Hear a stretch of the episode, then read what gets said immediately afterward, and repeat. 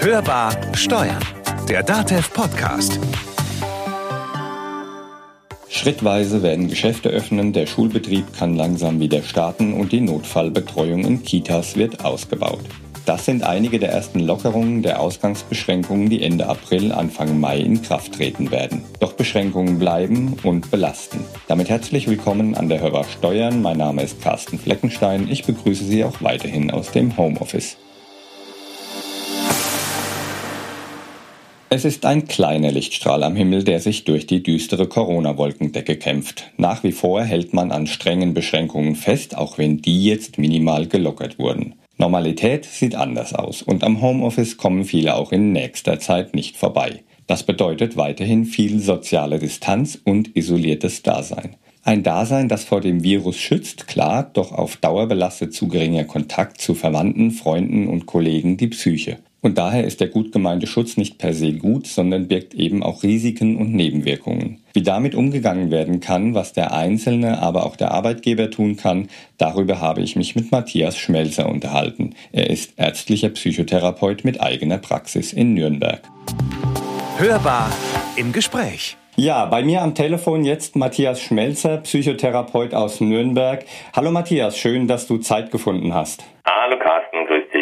Matthias, wir haben es ja jetzt mit einer weltweiten Krise zu tun und jeder ist davon betroffen, auch psychisch. Was macht eine solche psychische Belastung mit einer Gesellschaft, wenn man das überhaupt so pauschal beantworten kann? Also zunächst mal sehen wir hier etwas auf uns zukommen und zwar ziemlich schnell, so eine Welle, wie so ein Tsunami oder wie so ein Tiger. Das heißt, das löst erstmal richtig Stress aus, Anspannung, Angst. Aktiviert uns und das fokussiert uns. Das heißt, äh, wir sind mit unserer Aufmerksamkeit sehr genau darauf ausgerichtet, was zunächst mal gut ist, weil uns das die Energie gibt, auch schnell zu handeln, sei es anzugreifen, zu fliehen, irgendwie zu reagieren. Und im nächsten Schritt ist halt die Frage, bringt diese Reaktion uns ein Plus an Sicherheit, dann können wir wieder entspannen, oder sind wir mehr oder hilflos, dann steigt zunächst mal die Spannung bis hin zu Panik und ohnmächtiger Wut und irgendwann kippt das in so eine Apathie, Depression, wie auch immer man das nennen mag, also quasi so ein Energiesparmodus, du sitzt nur noch in der Ecke und klotzt blöde vor dich hin. Das ist so auf der individuellen Ebene. Was das Schwierige im Moment ist, ist, dass bestimmte Dinge, die uns normalerweise helfen, uns zu stabilisieren, ein bisschen schwierig sind. Also was uns typischerweise am schnellsten stabilisiert, ist, wenn wir uns ganz schnell mit anderen zusammentun. Nähe, Kontakt, Austausch, das gibt uns relativ schnell Stabilität und Sicherheit. Mhm. Und genau das ist im Moment für mich so eines der Kernprobleme. Durch diesen, diese Infektionsgeschichte ist der andere für uns und die Nähe für uns eine Gefahr. Das heißt, das, was wir normalerweise gut nutzen können, um Sicherheit wiederzufinden, funktioniert nicht. Mhm. Ja, das ist ja genau der Grund, weil im sozialen Netz der häuslichen Familie leben ja viele. Aber es gibt ja auch welche, die alleine leben. Das hat ja sicher beides nicht einfach nur Vor- oder Nachteile. Also wie muss man das jetzt einordnen? Na gut, da kriege ich so unterschiedliche Aussagen. Ne? Also eine Aussage war zum Beispiel, ach, jetzt ist endlich mal Ruhe, jetzt kommen nicht mehr ständig Leute und sagen zu mir, du musst unter die Leute gehen. Und andere leiden da sehr, sehr drunter, dass sie sozusagen in ihren ohnehin eingeschränkten Kontaktmöglichkeiten noch stärker eingeschränkt sind und tun sich da richtig, richtig schwer, werden also, da kommt oft auch so diese Apathie, Depression auf irgendeinen Punkt klotzen und wenn das auch noch Sat 1 ist, dann wird's ganz schlimm. Das ist ja ein Punkt, den du da gerade ansprichst, der die Medien betrifft. Die sind ja jetzt auch voll von Meldungen und Berichten zur Corona-Krise. Darunter ist ja nicht immer nur Sachliches und Informatives, sondern leider auch viele negative Beiträge ja, ja, bis ja. hin zu Hiobs Botschaften oder Verschwörungstheorien, gerade in den sozialen Medien auch. Wie kann oder sollte man damit jetzt umgehen? Ja, also meine persönliche Empfehlung ist, Nachrichtenaustausch ist wichtig, aber es muss auch die Dosis stimmen. Das heißt, im Allgemeinen, denke ich, sollte man einmal am Tag Nachrichten gucken. Grundsätzlich tendiere ich auch mehr dazu, mich über Schriftmedien zu informieren als über Bildmedien. Habe ich ein bisschen mehr Zeit, meine eigenen Bilder im Kopf zu entwickeln. dramatische Bilder, die wir ständig vor Augen kriegen, die machen wahnsinnig Panik. Die Bilder im Kopf reichen völlig aus. Und insofern tendenziell eher Schriftmedien und wenn Fernsehen, dann wirklich sehr kontrolliert und bewusst, weil ich erlebe viele Menschen, die sagen, die sitzen von morgens bis abends und dann, ja, dann warte ich auf die neuen Zahlen und, und, und, und, und, ne? Also das bringt dich Fixierung rein, wo die Spannung immer mehr steigt und du in so eine hilflose Starre kommst. Und das ist extrem wichtig, da rauszukommen. Sprich, immer gucken, was hilft mir, meine Spannung runter zu regulieren, was hilft mir zur Sicherheit und was fördert meine Kreativität. Das ist langfristig das, was wir brauchen. Woran kann ich denn ganz generell erkennen, ob es mir überhaupt noch gut geht oder die psychische Gesundheit jetzt schon zu kränkeln beginnt? Naja, also guter Marker ist die Schulter-Nackenmuskulatur. Wenn du merkst, dass es da anfängt zu spannen und weh zu tun, dann wird es höchste Eisenbahn, mal woanders hinzugucken.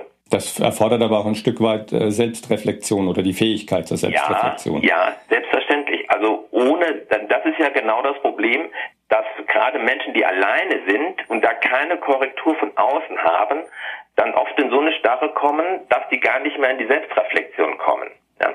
Und deshalb meine ganz große Bitte, wenn jemand Leute kennt, die so alleine irgendwo vor sich hin trotteln, geht in Kontakt mit denen, nehmt die so ein bisschen aus der Starre raus da sind viele Menschen mit ihren Regulationsmechanismen völlig überfordert.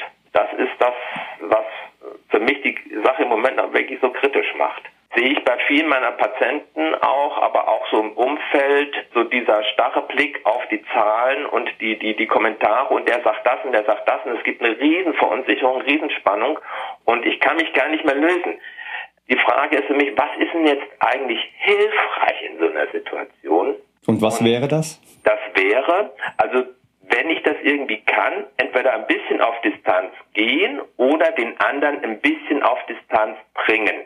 Das heißt, wenn ich schon mal mit dem anderen Kontakt herstelle und sozusagen die Aufmerksamkeit auf mich lenke, ne, mhm. auf den anderen mhm. Menschen, aufs Gegenüber, dann schaffe ich damit automatisch schon ein bisschen Distanz zu dieser Fixierung auf die Bedrohung. Mhm. Okay? Mhm. Ähm, Im nächsten Schritt mal gucken, was reguliert denn die Spannung runter. Den anderen erstmal mitteilen lassen. Ja, ohne Kommentar, ohne Bewertung, ne, einfach was macht ihm Angst, was beschäftigt ihn und, und,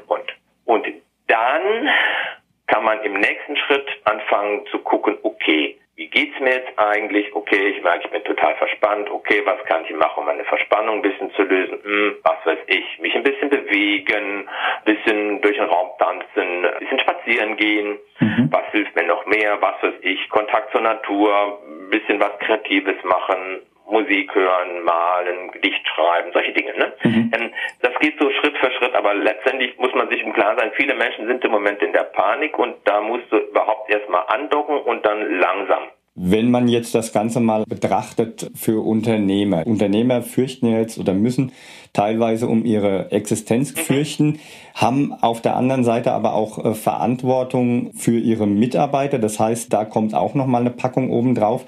Verschlimmert das die ganze Situation noch hinsichtlich von Ängsten oder ist das einfach nur, ich will mal sagen, gleichzusetzen mit der ganz generellen Angst, die man sowieso hat? Ja, also wenn wir gab ja eine Zeit vor Corona.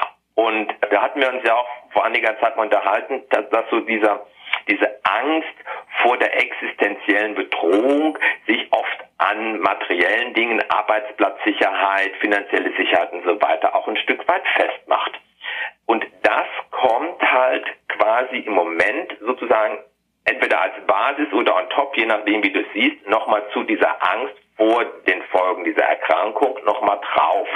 Das heißt, diese existenziellen Ängste verschärfen das Ganze. Insofern finde ich das sehr, sehr vernünftig, dem ein Stück Einhalt zu gebieten, auch auf staatlich-gesellschaftlicher Ebene, indem man sagt, pass auf, wir lassen da weder die Unternehmen noch den Einzelnen hängen, sondern greifen sozusagen auf unsere Reserven zurück und setzen die jetzt ein. Damit kann man ein Stück weit natürlich nicht hundertprozentig, aber ein Stück weit auch diese, diese Spannung so ein bisschen senken, ne, dass du weißt, okay, Ich weiß noch nicht genau, wie es hundertprozentig läuft, aber man muss sich um die Unternehmen kümmern, man muss sich um die Großen und wieder um die Kleinen kümmern, um die Einzelunternehmen mit dieser Sicherheit im Hintergrund, dass, wenn es scheiße läuft, es da sozusagen einen Rettungsring gibt.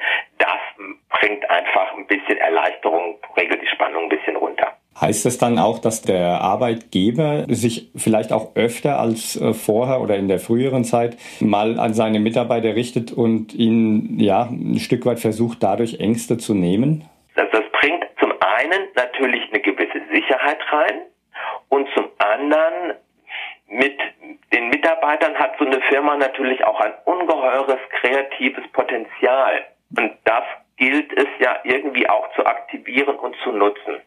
Und das kann ich nicht durch abstrakte Geschichten, sondern je, ich sag mal, je menschlicher, je persönlicher ich anspreche, umso mehr Sicherheit vermittle ich auch. Und Sicherheit schafft sozusagen die Entspannung und den Freiraum, den es braucht. Matthias, ich danke dir recht schön für die Tipps, die uns du jetzt heute gegeben hast, dass wir damit gut durch die Krise kommen. Vielen Dank, Matthias. Das hoffe ich auch. Ich danke dir für deine Fragen und für dein geduldiges Zuhören. Das war Hörbar Steuern, der DATEV Podcast. Es hat Ihnen gefallen, dann abonnieren, teilen, weiterempfehlen. Oder haben Sie uns was zu sagen? Das geht auch unter podcast.datev.de. Und denken Sie dran, unter datev.de slash Corona können Sie aktuelle Antworten auf brisante Fragen nachlesen. Mein Name ist Carsten Fleckenstein. Und mein Name ist Konstanze Elter. Wir wünschen Ihnen eine gute Zeit. Bleiben Sie gesund und hören Sie wieder rein. Hörbar Steuern der DATEV Podcast.